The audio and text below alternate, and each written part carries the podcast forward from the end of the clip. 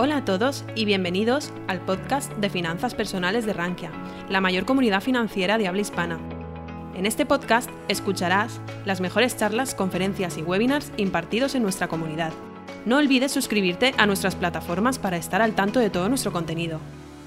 Contaremos con la presencia de Javier Carretero Rodríguez, quien además de tener un máster en mercados financieros, ha trabajado en empresas tan importantes como Renta 4 Banco y Renta Markets, o conocida actualmente como Miralta Bank, donde es selector de fondos de inversión. Javier nos trae un tema muy necesario tal y como está el mercado actualmente y es cómo formar una cartera con fondos sectoriales, obviamente para sacar partido a tus ahorros. Muchas gracias Javier, ahora sí, cuando quieras.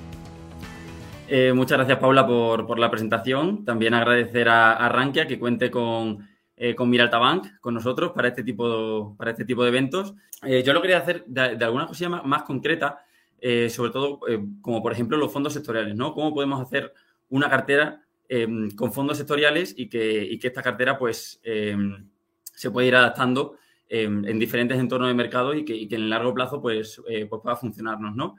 y sin más dilatación voy a empezar presentando aquí el, índice que voy a seguir durante, durante la presentación. En un primer momento eh, vamos a intentar definir qué son los fondos sectoriales, en qué se diferencian de, los más tradicionales o, los más generalistas. Eh, luego los vamos a, diferenciar de los fondos temáticos, que aquí suele haber eh, confusión con megatendencias, con temáticas y tal, y vamos a intentar esclarecer un poco esas dudas. Em, luego, en un tercer lugar, vamos a hablar de la diversidad de, todos los sectores que hay, de las diferentes rentabilidades, volatilidades, correlaciones y demás.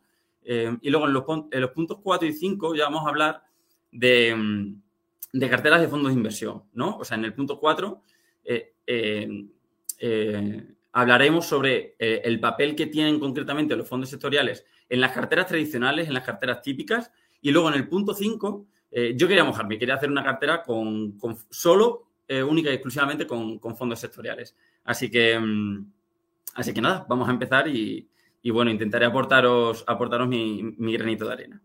¿Qué son los fondos sectoriales? Pues bueno, Aquí, básicamente, eh, lo que son los fondos sectoriales, eh, mayoritariamente son fondos que invierten en renta variable, ¿vale? Invierten en acciones y e invierten en empresas del mismo sector. Eh, como vemos aquí en el quesito, la, diversidad de, sectores que hay es numerosa. En este caso, vamos a utilizar la, clasificación de MSCI que, que, calificó estos sectores como los sectores Higgs a través de la Global Industry Em, classification Standard para unificar y clarificar un poco, que todos vayamos en, el mismo camino y que podamos, oye, que, aquí como vemos a la izquierda hay 11 sectores, pero luego hay 24 grupos de industrias, 69 industrias y 158 subindustrias, ¿no? Entonces, bueno, MSCI nos facilita un poco toda esta diversidad de, de, actividades económicas que hay diferentes y nos lo pone en 11 sectores que van a ser los que vamos a tratar nosotros en esta presentación y bueno, hablaremos un, poquito de ellos em, conforme vayamos avanzando en la, presentación. Obviamente no quiero, no, quiero, no quiero eh, obviar los riesgos que, tenemos cuando invertimos en este tipo de fondos y entenderéis que al final el riesgo más importante y más claro es que, no estamos diversificando sectorialmente, ¿no? Y que, si elegimos un sector y en análisis lo hemos hecho mal y en, un futuro próximo ese sector eh, no se comporta bien, seguramente todas las acciones de ese sector eh, no tengan un buen comportamiento y nos afecte a, todas las compañías de ese sector, ¿no? Entonces, em, quedar claro también que, el sector más claro es la concentración de los riesgos al estar simplemente invertidos en un sector, ¿vale? Luego haremos una cartera de fondos sectoriales y, diversificaremos más, pero estoy hablando de invertir en un solo fondo que invierte en un sector en concreto. Em, también quiero, mm, quiero hablar del riesgo, por ejemplo, que podemos tener al, no diversificar geográficamente, ¿no? Porque eh, ponemos el ejemplo, eh, si invertimos en dos sectores muy concretos o, muy famosos como son el tecnológico y el, de salud, oye, eh, seguramente estos dos, estos dos sectores, estos dos fondos tengan una exposición muy alta de un 70 a un 80% a Estados Unidos y, oye, que tengamos en cuenta también que, mm, que si solo vamos a incluir un sector o dos sectores, oye, que puede ser que tengan una, exposición muy grande a, por ejemplo, a Estados Unidos, la primera, la primera economía del mundo, y que también estamos corriendo el riesgo de no diversificar geográficamente. ¿Vale? Em, habiendo, habiendo definido ya los fondos sectoriales, vamos a diferenciarlo de los fondos temáticos, ¿vale? Porque aquí eh, creo que hay una, gran confusión con los fondos temáticos, los fondos de megatendencias, qué son las modas, qué son las tendencias, y, vamos a intentar hablar un poco de, las diferencias, ¿no? Vamos a definir qué son los fondos temáticos. Los fondos temáticos, al final, em, siguen tendencias estructurales que, cambian toda la sociedad, ¿no? Y que cambian los hábitos de consumo y que cambian eh, la manera de vivir, la manera de consumir o, la manera de, estar en las ciudades, ¿no? Em, tenemos ahí diferentes, diferentes, diferentes megatendencias, como puede ser el consumo y el estilo de vida, como puede ser el cambio climático, como puede ser eh, los avances tecnológicos, ¿no? Con todo eso de robótica, inteligencia artificial, em, la, la, robotización, la ciberseguridad y todo eso. Luego también, por ejemplo, la, rápida urbanización con, edificios inteligentes, eh, con edificios que, eh, bueno, pues que son mucho más inteligentes y que, consumen mucho menos también. Y luego sociedad y demografía, ¿no? Con todo el tema de, la longevidad y, de, mm, y del aumento de demografía en, todo el mundo, ¿no? Estos fondos examinan todas las tendencias estructurales que, mm, en un largo plazo van a tener cabida en nuestra vida, ¿no? y es por eso que que una de las grandes diferencias con los fondos sectoriales es mm, que, estos fondos temáticos sí que podemos utilizarlos de manera mucho más estructural porque son mucho más globales. Esta es otra, otra diferencia con los fondos sectoriales. Estos fondos temáticos son mucho más globales y, al ser mucho más globales em, tienen un rebalanceo mucho más dinámico, ¿no? Por ejemplo, eh, la tecnología, los avances tecnológicos, oye, puedo estar en, en, inteligencia artificial, puedo estar en ciberseguridad, puedo estar en defensa, puedo estar en diferentes subsectores o segmentos que hacen que a largo plazo estos fondos, pues los fondos temáticos, no los fondos sectoriales, pues, pues tengan cabida de una forma mucho más estructural en nuestras carteras que no tan táctica como, como pueden ser los, eh, los fondos sectoriales. Luego hablaremos un poco de los papeles eh, y de las funciones que pueden tener estos, em, estos fondos, los fondos sectoriales en, en nuestras carteras. Quería poner concretamente un ejemplo, el de, mm, el de demografía. Em, eh, eh, perdona, Paula, vuelvo al anterior. en, la, en, la, megatendencia de la, de la demografía, que al final, al invertir en algo tan global como una megatendencia, tenemos la posibilidad de invertir en, diferentes sectores que son mucho más concretos. En este caso, por ejemplo, podemos estar invirtiendo en real estate. ¿Por qué? Porque está habiendo un aumento muy grande, por ejemplo, de residencias de ancianos. Estaremos invirtiendo, oye, pues en el aumento de, em, residencias de ancianos y de este tipo de, inmobiliario, ¿no? Luego también en healthcare con, tratamiento, con investigaciones y con, gestión de los pacientes en los hospitales, por ejemplo, ¿no? También estaremos invirtiendo en otro sector como, como el de salud. Y luego un consumo, bueno, pues con todo este consumo digital, ¿no? Online y tal, eh, este tipo de generaciones o bueno, por ejemplo, la, generación del baby boom, cuando, cuando se jubile, pues bueno, sabrá utilizar Amazon y sabrá hacer pedidos online a los supermercados y, toda esa, eh, todo ese consumo y, diferentes estilos de vida, pues, pues es una mega tendencia que, también a largo plazo pues tiene cabida, eh, tiene cabida ante nosotros. Quería poner un ejemplo concreto, un fondo concreto eh, que podemos ver concretamente aquí en, en, en Morningstar, es un fondo de Fidelity, se llama Sustainable Demographics, que invierte en esta tendencia, justo en esta tendencia de, demografía.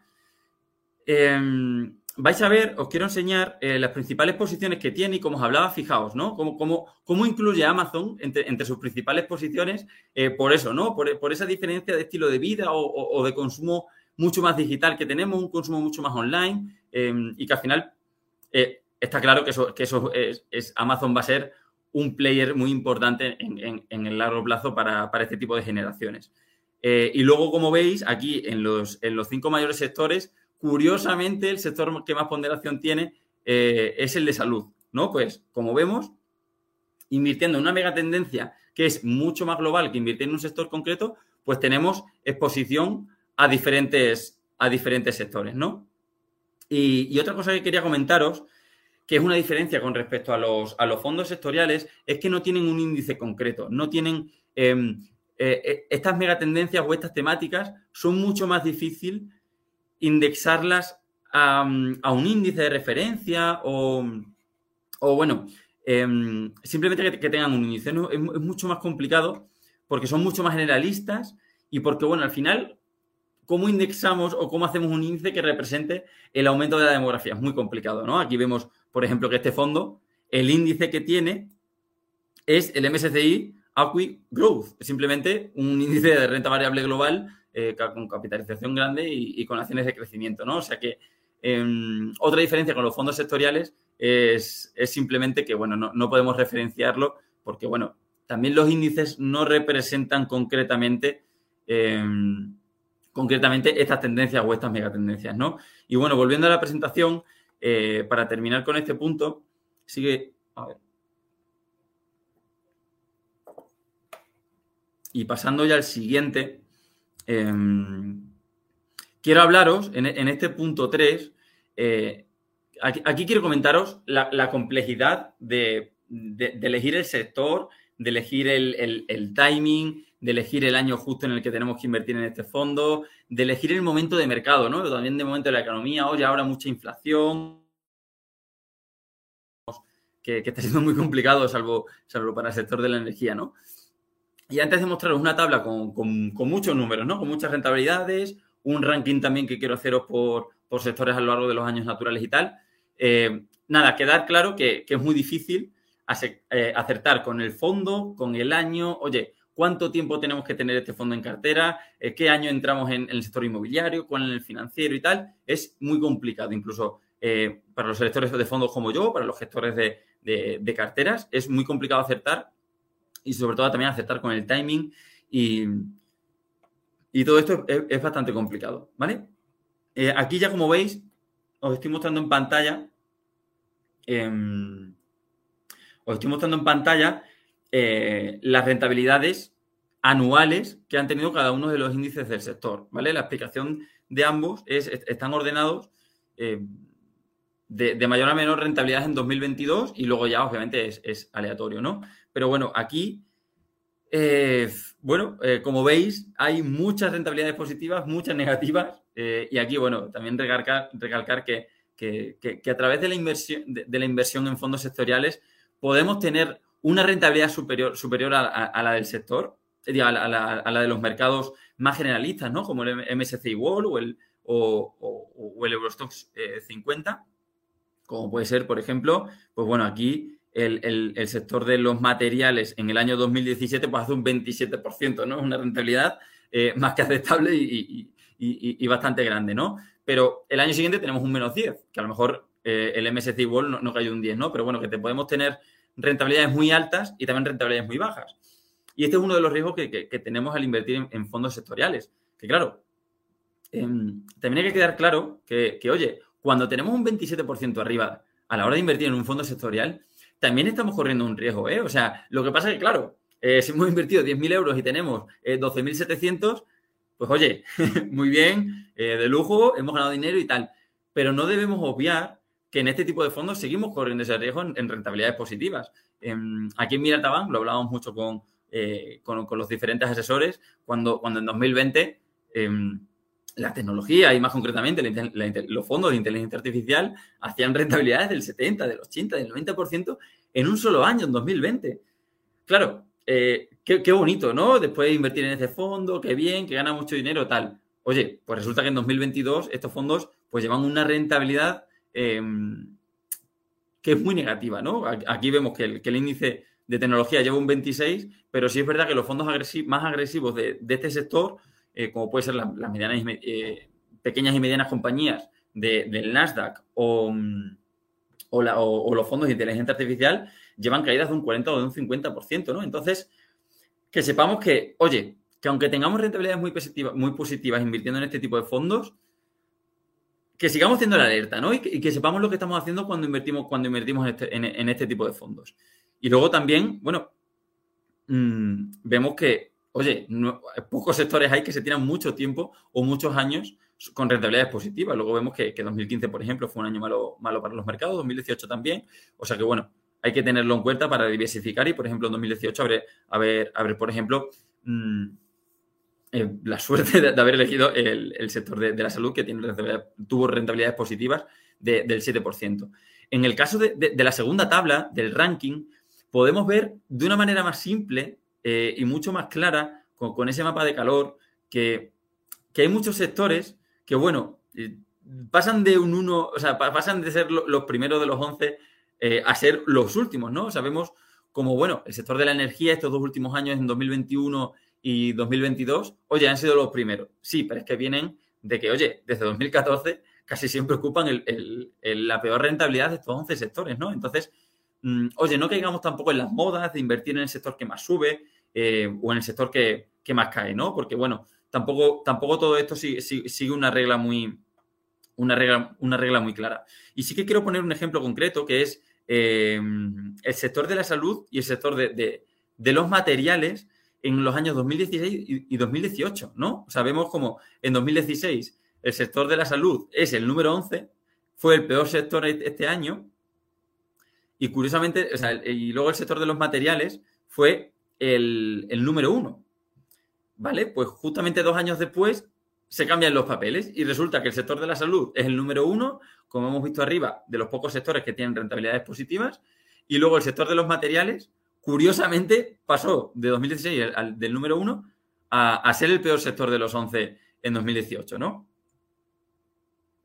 Con esto quiero decir, luego lo explicaremos mejor en el, en el, en el punto 4, que al final, a la hora de incluir estos fondos en, las carteras, mm, no haciendo una cartera de fondos sectoriales, sino al incluirlos en una cartera típica de fondos, tenemos que tener en cuenta que, la mayoría de las veces se incluyen de forma táctica y no de forma estructural, sino que están, oye, pues lo, meto seis meses, lo meto 12 meses, lo, meto 18 meses, para que simplemente, oye, pues me cubra eh, con respecto al momento del mercado, oye, pues para que me des un plus de rentabilidad, eh, incluyendo, por ejemplo, tecnología, o bueno, este tipo, este tipo de situaciones, ¿no? Que lo tengamos en cuenta, que a la hora de incluir este tipo de fondos no son a largo plazo y no se suelen meter en, las carteras de, forma muy estática, ¿no? Sino, sino que hay, eh, lo incluimos en una pequeña parte de la cartera, pero la rotamos según veamos el mercado, según veamos la economía y según veamos la, posible evolución de estos diferentes Em, diferentes índices.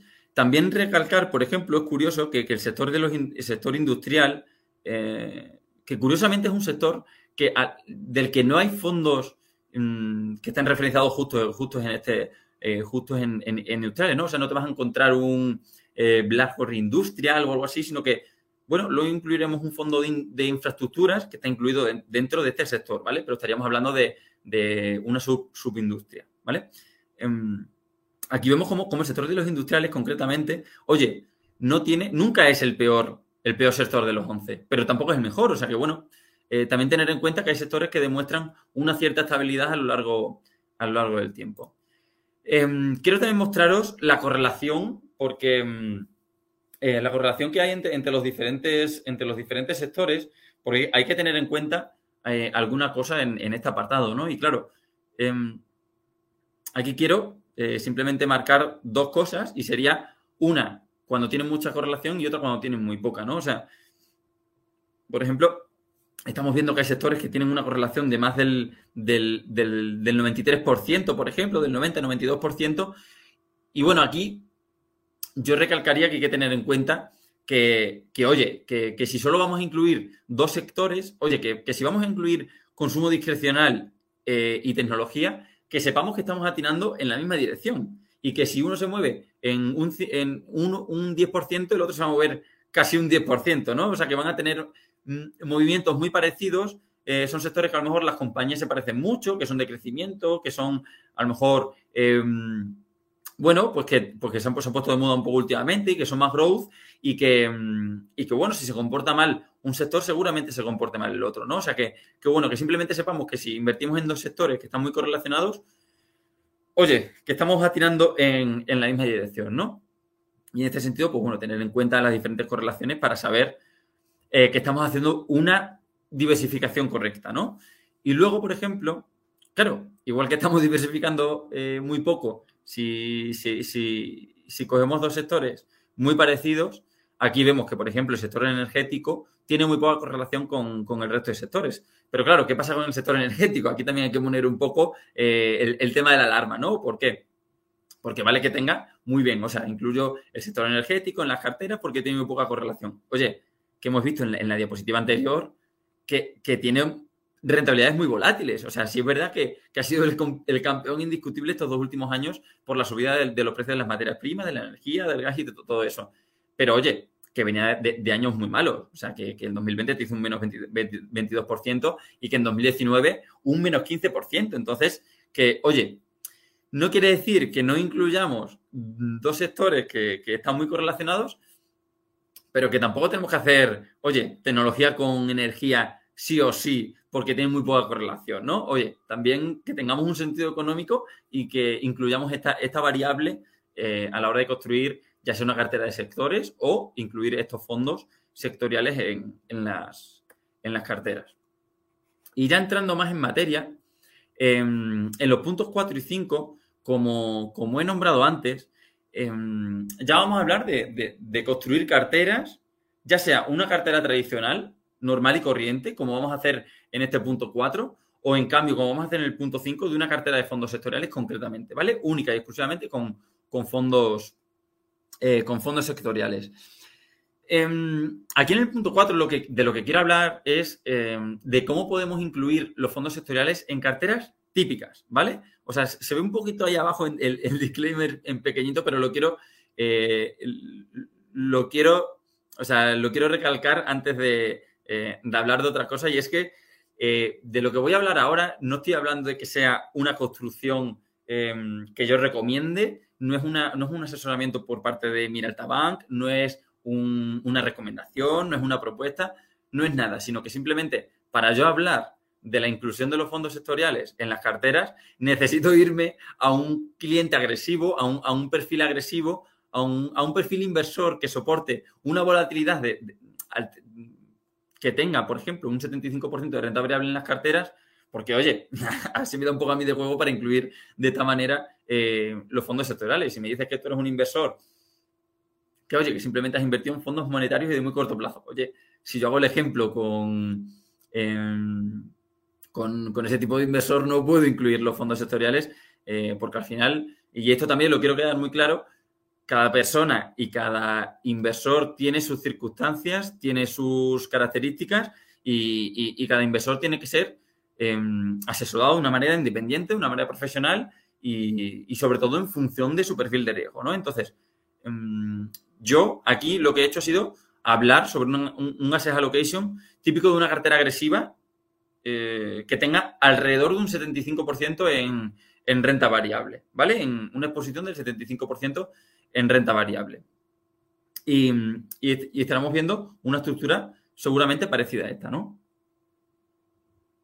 Aquí se me ha multiplicado eh, por 100 eh, el porcentaje, ¿vale? Pero, pero estamos hablando de un 60% en renta variable core, que la renta variable core sería los fondos más generalistas, ¿vale? ¿Qué son los fondos más generalistas? que son los fondos geográficos. No tiene un nombre concreto, ¿no? Pero son los fondos mucho más generales, eh, como por ejemplo los fondos de renta variable global o los fondos de, que invierten en renta variable europea o que invierten en, Asia, ¿no? De esta manera, estos fondos están diversificados o, están diversificando tanto geográfica como sectorialmente, ¿no? Entonces, al estar diversificados em, tanto geográfica como sectorialmente, con estos fondos estaremos corriendo menos riesgo. Esto no pasa con los fondos sectoriales, que sí que diversifican geográficamente, pero no sectorialmente, ¿vale? Estamos atirando siempre hacia el mismo sector. Entonces, em, una cartera típica sí que podríamos incluir los fondos generalistas en un mayor porcentaje de la cartera para correr menos riesgo, ¿no? En este porcentaje más grande de la cartera y, por ejemplo, sería un 60%. Bueno, pues con fondos eh, de renta variable global, otro fondo que invierta en, en altos dividendos, por ejemplo, en empresas estables, otro que invierta en renta variable Europa, en los que nos corramos el riesgo de divisa, por ejemplo, y, luego, por tener un poco de exposición emergente, también podríamos incluir un fondo que invierta en, Asia. Em, esta es la renta variable core, ¿vale? Lo que estoy hablando ahí del, 60%. Luego, una cartera típica de, un perfil agresivo podría tener perfectamente un 15% en, en fondos de renta fija.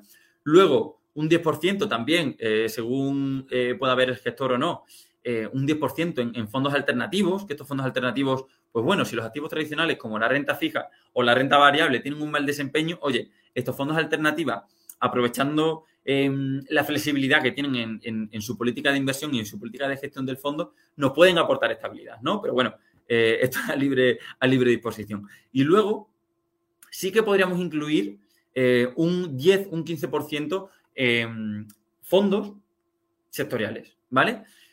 Em, ¿Por qué? Porque al final estaremos corriendo un pelín más de riesgo que, los fondos normales que incluiríamos en, la parte de renta variable del core. Em, de esta manera, eh, a la derecha os pongo un poco los puntos principales. Eh, estos fondos sectoriales son incluidos de forma táctica, no estructural, como os he dicho antes.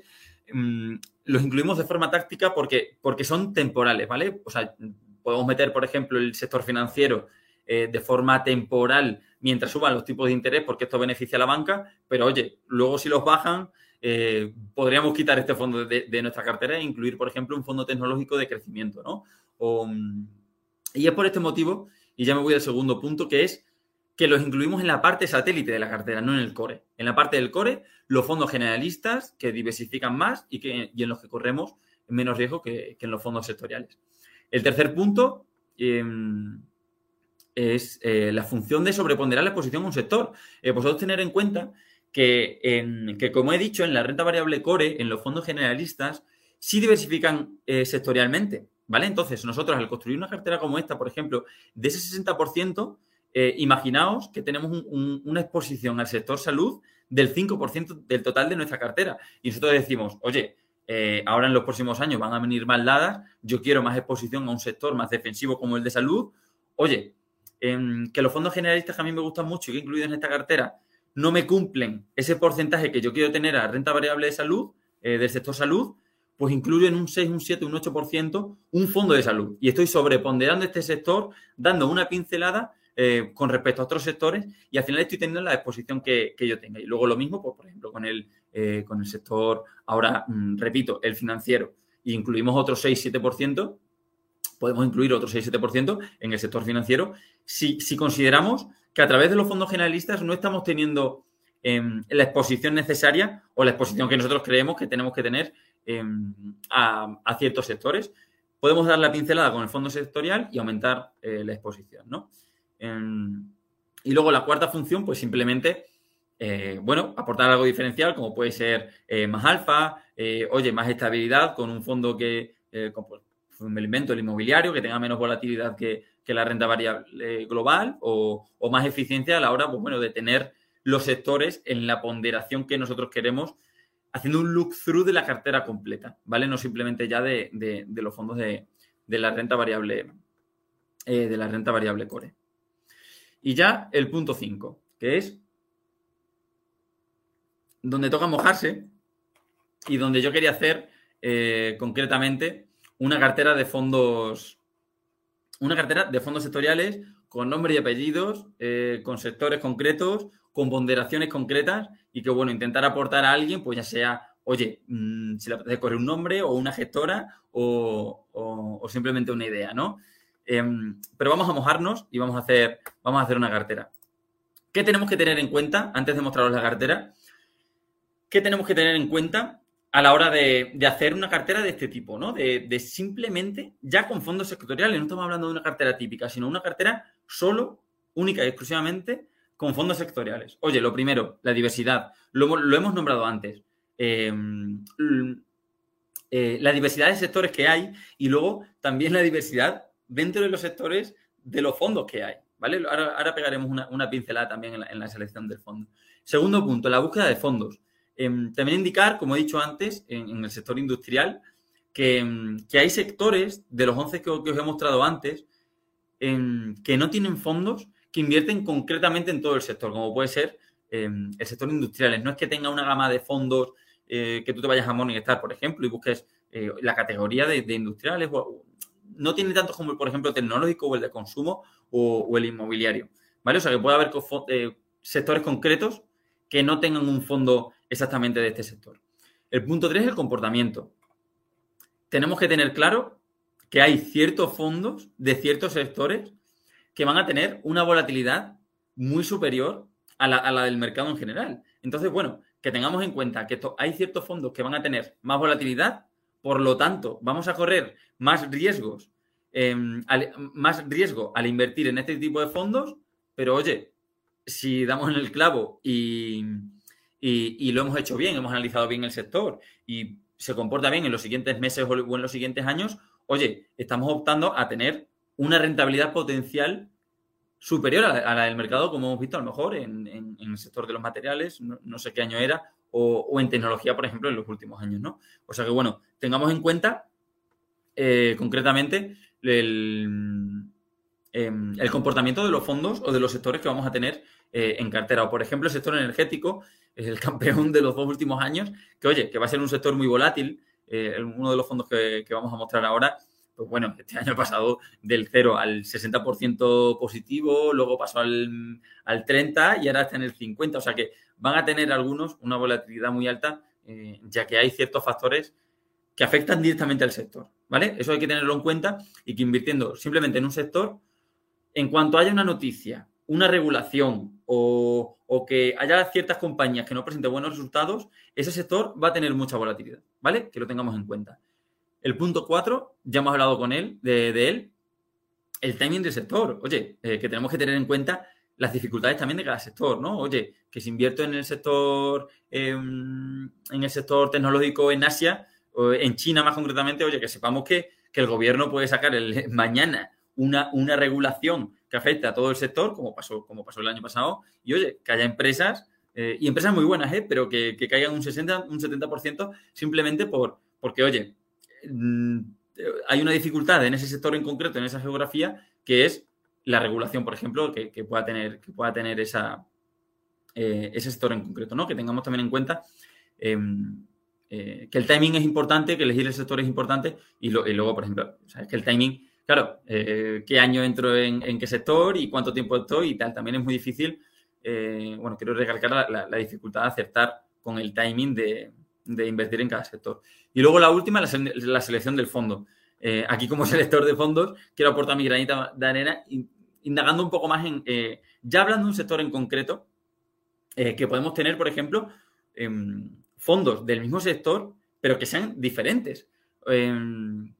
Por ejemplo, hablando del sector financiero, del sector financiero podemos tener un fondo que esté mucho más, con, una exposición mucho más grande a por ejemplo, bancos que tengan banca personal, que tengan, eh, em, que, tengan mucho más, eh, que su actividad económica esté, mucho más ligada a la concesión de hipotecas, a la concesión de préstamos, y luego podemos tener un fondo del sector financiero,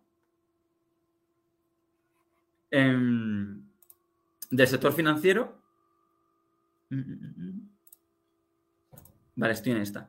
Eh, que estoy en el sector financiero y, por ejemplo, podemos tener un fondo que, invierta en, empresas de fintech, ¿no? Entonces, que sepamos que dentro de los sectores va a haber fondos del mismo sector que se, que, se comporten muy diferente, ¿vale? En este caso, por ejemplo, si, pensamos, eh, oye, que, van a subir los tipos de interés ahora, ya lo están subiendo, y, que eh, los bancos se van, a ver, se van a ver beneficiados, que sepamos que, oye, tenemos que elegir el primer fondo y no el segundo. El segundo seguramente se comporte más como un fondo tecnológico más que un, fondo del sector financiero, eh, más, ligado a la banca tradicional, ¿no? De, concesión de hipotecas y de préstamos, que, es realmente donde, donde la banca puede, puede sacar más margen.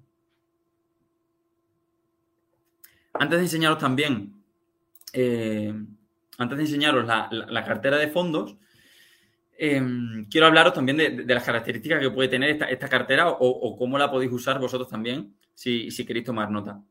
Es una cartera diversificada. He cogido nueve fondos de nueve sectores diferentes, ¿vale? También he cogido nueve gestoras intentando diversificar lo máximo posible en, nombres, ¿vale? Entonces, eh, es una cartera diversificada en la que, como indico en el segundo punto, hemos sobreponderado algunos sectores, pues que a lo mejor, oye, eh, podemos pensar, podemos llegar a pensar que en este momento de mercado o este momento de la economía, pues, pues puede tener más sentido o, que en los próximos años eh, tengan más cabida en, nuestro día a día, ¿no?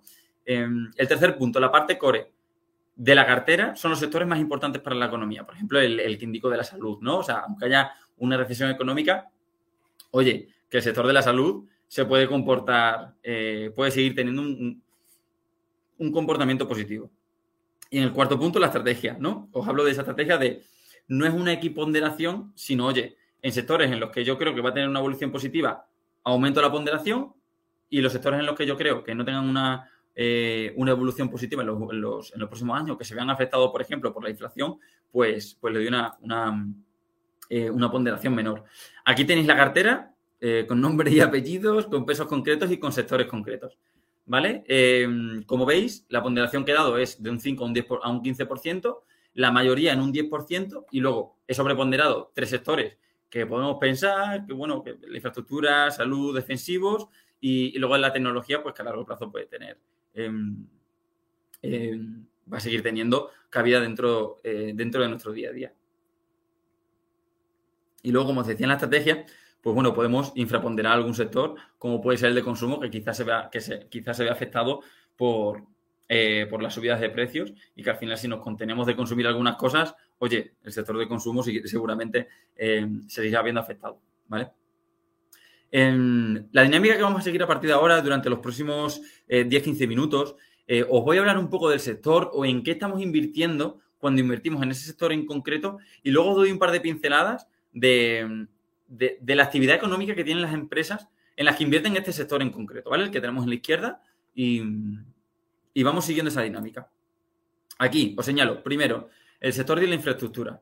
El sector de la infraestructura em, es un sector que, da una rentabilidad por dividendo alta, ¿vale? También hay que tener en cuenta que da una, tiene una volatilidad eh, menor que la, que la rentabilidad, eh, que, la renta, eh, que la renta variable global y, y, bueno, las empresas de este sector suelen tener cash flow recurrentes, suelen estar, es un sector que suele estar impulsado también por los gobiernos a través del gasto público y, bueno, tienen una clara eh, visualización de, una clara visibilidad estas empresas de, los beneficios de los beneficios futuros. Y luego otra característica que a mí, por ejemplo, me gusta mucho de este sector es que tienen contratos eh, ligados a la inflación. Entonces, eh, como que es un sector que mm, em, es un segmento, de, dentro del, sector industrial, como os decía antes, es un sector que, se puede ver, em, que puede quizás no verse tan afectado como los otros con subidas de tipos de interés, por ejemplo.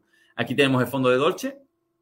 Mm, como os indico, fijaos la rentabilidad en 2022, eh, un 9% arriba con datos a cierre de, mm, a cierre de agosto. Y, bueno, eh, este fondo, por ejemplo, invierte en tres, en, tres segmentos concretos. ¿no? Uno es em, el, segmento del transporte, pues con carreteras, aeropuertos y tal. Luego, por ejemplo, en, el consumo de agua a través de construcción de, sistemas de riego, de aguas potables y de, y de, y de tratamientos de aguas residuales. Y luego también el sector de las comunicaciones, ¿no? Con el tema de, todo el tema de antenas y, todo eso. O sea que también os vais, os vais, a ir dando cuenta que aunque estemos, en, aunque estemos en un sector concreto, oye, hay diferentes segmentos dentro de los sectores que hacen que, que estos fondos también estén, también estén algo diversificados dentro de ellos, ¿no? Que estemos dentro de un mismo sector, pero que tienen diferentes, diferentes segmentos. Sector de la salud. Em, un, sector que creo que es, que es muy conocido entre, eh, seguro, entre, entre, todos vosotros. Y, nada, es un sector que, como he comentado antes, se aprovecha de la mayor longevidad de vida, ¿no? De esa mega tendencia de, oye, eh, cada vez somos más población en el mundo y que encima cada vez duramos más hay un sector que, se, puede ver beneficiado de esto, que es el sector de la salud, eh, con todo el tema de, tratamientos, eh, con todo el tema de, la innovación continua por parte de, las compañías de este sector. Y, además un sector defensivo, que con el carácter defensivo que tiene, em, tiene buenos comportamientos en años de crisis. Entonces, oye, que si pensamos que en los próximos años puede haber una recesión económica, ¿qué tal?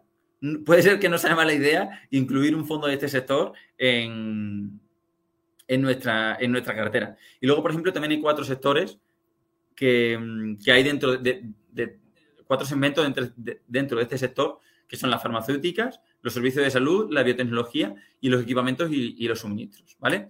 Concretamente, el fondo de, de, AVE, de Allianz eh, el, fondo es el, International Healthcare, Healthcare Portfolio, que, está muy centrado también en, todo el tema de, la atención médica. Y luego, por ejemplo, para que, para que veáis la diversificación o, la diversidad de, las compañías que tienen cartera, em, os voy a hablar, simplemente mencionar dos de ellas. Una es eh, Viva System, que, mm, que, su actividad económica está muy relacionada con, el tema de, proveer servicios en la nube que, ayudan a ahorrar costes en todo el tema del, sistema, eh, del sistema, de todo el sistema sanitario. Y luego hay otra, que es Zoetis, que innova en la medicina para mascotas y ganado. O sea, fijaos la diferencia de, empresas que puede tener un fondo del, sector de la salud em, en cartera. Sector de la tecnología, archiconocido por todos nosotros. Seguro que alguno eh, en algún momento ha tenido o, está teniendo en estos momentos eh, algún fondo del sector de la tecnología en estos momentos. Y al final, bueno, le da un 15% porque al final es un sector eh, que va a mantener su fortaleza porque, porque tiene una fuerte, un, fuerte poder de fijación de precios y, obviamente va a seguir siendo esencial en, nuestra vida en, los próximos años.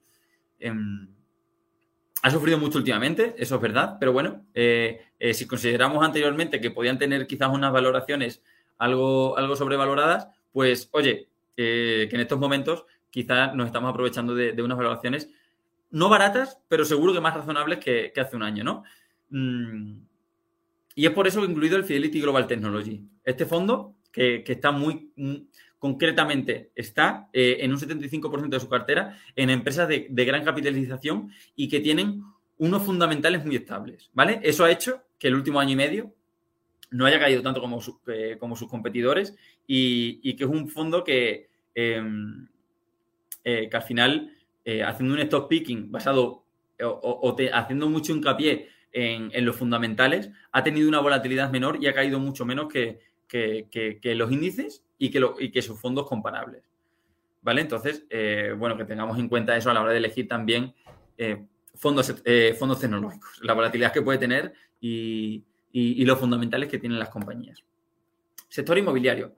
Sector inmobiliario, mm, quiero que se nos quite un poco la idea de cuando, estamos invertidos en, eso, esto lo hablamos mucho aquí en Miraltabank, se nos tiene que quitar un poco la idea de, oye, cuando invertimos en sector inmobiliario, eh, no estamos invirtiendo solo en vivienda y solo y que dependemos, no dependemos solo de, esa persona minorista que está pidiendo una hipoteca y que ahora le cuesta la hipoteca el triple que hace un año y que, oye, que la hipoteca ahora le, va a salir a 1.200 euros mensuales en vez de a 600.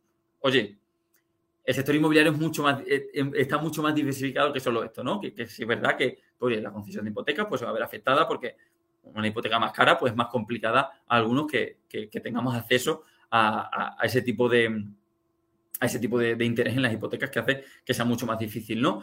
Pero, eh, pero, pero el sector inmobiliario eh, está mucho más diversificado y cuando invertimos en el sector inmobiliario estamos invirtiendo también en compañías que, invierten en, o que su actividad principal está ligada también al tema de, de las oficinas, de las residencias de estudiantes, de las residencias de, las residencias de ancianos, de los parkings, eh, también de las viviendas, por supuesto, de, obra nueva o de, de, los centros comerciales retails o, por ejemplo, de, mm, también están muy centrados en la logística, ¿no? que, está, que está muy de moda últimamente y que también está en auge. ¿no? Que sepamos que la inversión inmobiliario, oye, en el sector inmobiliario, oye, se puede haber afectada, pero que eh, es un sector que también está muy, muy diversificado. Concretamente, este fondo de DIPAM, el Real Estate Europe Dividend Sustainable, eh, es europeo, ¿vale? Hay que tener en cuenta esto y que, mm, y que, bueno, invierten en compañías que tienen rentas y dividendos eh, claros y crecientes em, a lo largo del tiempo y que, y que, oye, que tengan una clara, esto se parece al, sector eh, de las infraestructuras,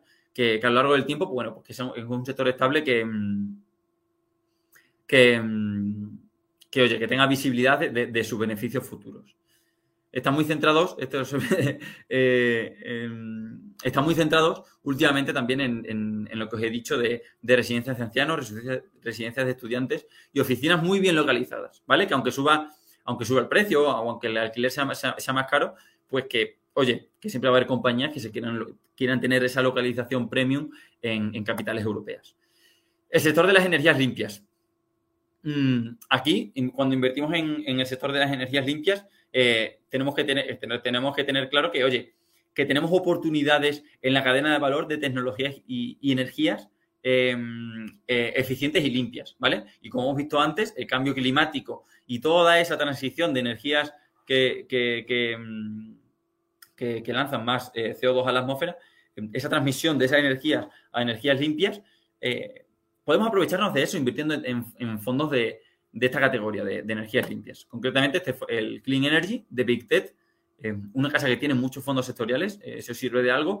Bueno, pues que sepamos que, que invierte en compañías que contribuyen a esa transición hacia em, compañías que tienen, o sea, que su actividad principal eh, contribuye a emitir energías más limpias y eh, emitir menos emisiones de, CO2 a la atmósfera, ¿vale?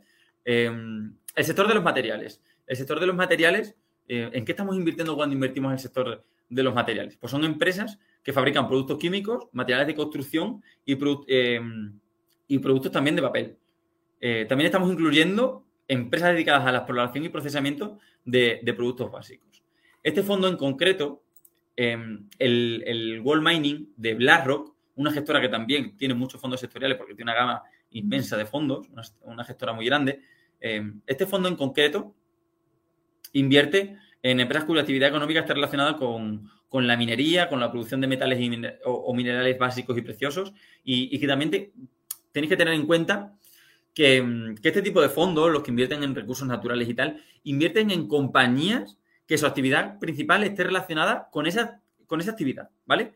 Con, ese sector en concreto. No tienen ni oro ni metales físicos en cartera, sino que invierten en, empresas que su actividad principal, ya sea por ejemplo la extracción de, eh, metal o de plata o, de alguna materia prima, no tienen activos físicos en cartera, ¿vale? Esto lo tenemos que, tener en cuenta. Sí que a lo mejor su, evolución eh, tiene cierta correlación pues, con, la cotización de estas materias primas, pero no tienen estas materias primas en, cartera de, forma física.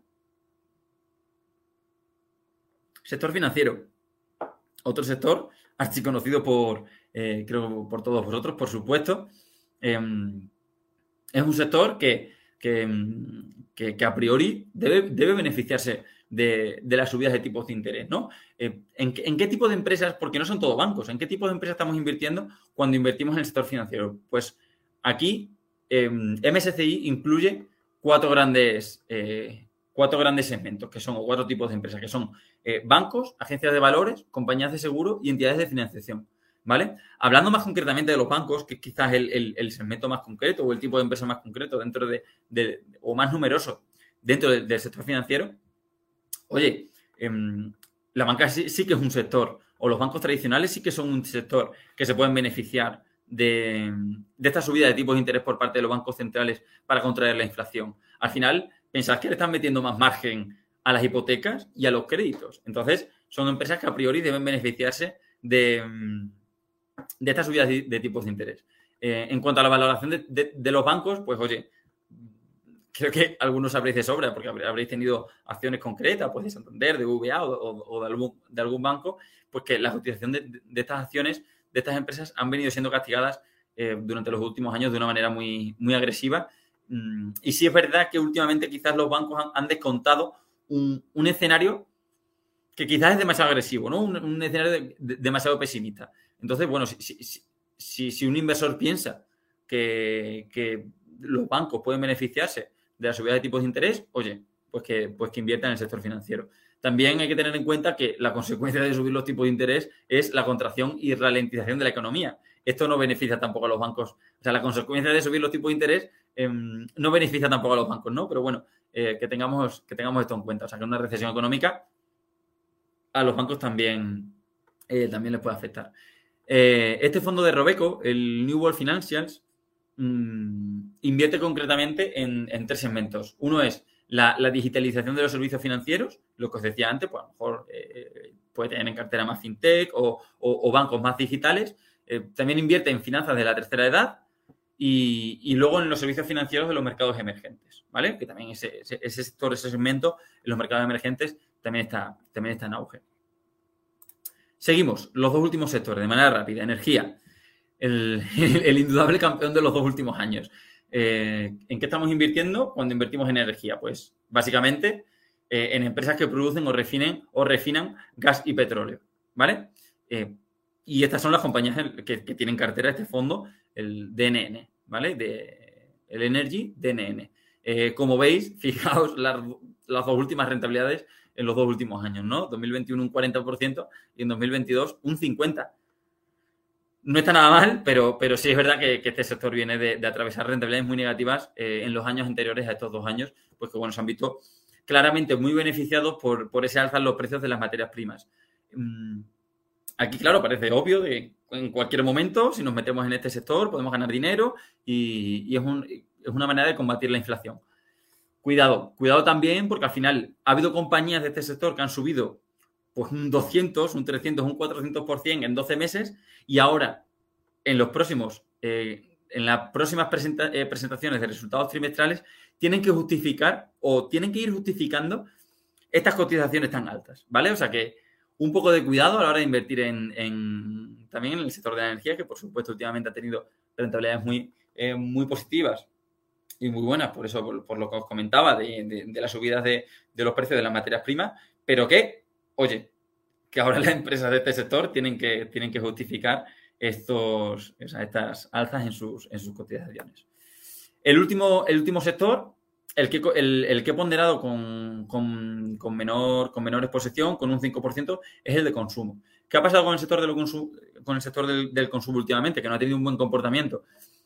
El sector del consumo se benefició en los últimos años de, la supremacía del, estilo de inversión growth, ¿vale? todas estas compañías que, subían pues un 40, 50 o 60% anual eh, y este sector ha tenido un buen comportamiento en los últimos años y que en esta rotación sectorial que ha habido en los mercados, eh, pues este sector se, ha visto, eh, las cotizaciones de, las empresas de este sector se han visto muy perjudicadas y, y bueno, últimamente pues no ha tenido buen comportamiento. También he puesto un 5%, pues bueno, por si, por si, bueno, al final alguien puede pensar, se puede llegar a pensar que con, estas, con estos números de inflación tan altos, eh, puede ser que, el, sector del consumo, al tener que, oye, que nos ha subido el precio de todo, hay algo que nos tenemos que quitar, ya sea eh, comprarnos ropa o irnos de vacaciones o algún, algún tipo de, este de, este tipo de consumo, puede ser que este tipo de compañías en un futuro pues, pues se, vean, eh, se vean perjudicadas, ¿no? Pero bueno, también llevan un castigo importante y las valoraciones ahora mismo pues son más, mm, son más razonables que, que últimamente. Eh, que los últimos años. Y, este fondo, el, fondo de Invesco, el Global Consumer Trends, pues invierte en este tipo de compañías que están ligadas al, consumo del, cliente minorista, ¿no? Entonces, eh, lo podemos ver en la gráfica, como a raíz de la pandemia, a partir, a partir del, de la caída de 2020 tuvo un repunte muy grande, pero en, los últimos dos años, pues las cotizaciones de estas empresas han sufrido mucho, han sufrido mucho y, veremos a ver los próximos años con, con todo el repunte de la inflación, ¿vale?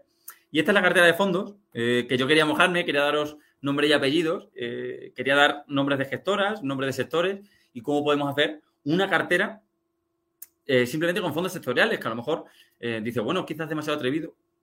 Quizás sí, quizás sí, pero bueno, tenemos sectores que se benefician de, del alza de tipos, como puede ser el financiero. tenemos sectores como el, de energías limpias que se benefician de la megatendencia del, del cambio climático. También tenemos sectores como el de la salud, que es defensivo y que en una recesión económica se pueden comportar bien. Tenemos el sector de la infraestructura, porque este año lleva un 10% arriba, oye, eh, que también está bien, ¿no? Entonces, eh, a la hora de construir una cartera con fondos sectoriales, creo que esta puede ser una manera. Al final le estamos metiendo fondos que, eh, de sectores que se comportan bien en, diferentes entornos de mercado, en diferentes en momentos de la economía.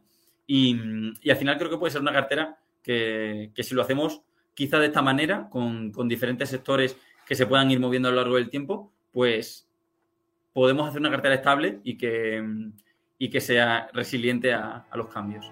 Si te ha gustado nuestro podcast, te invitamos a que nos lo cuentes en los comentarios. Además, no olvides suscribirte a través de tu plataforma favorita o el blog Rankia Podcast para estar al día de todas las novedades.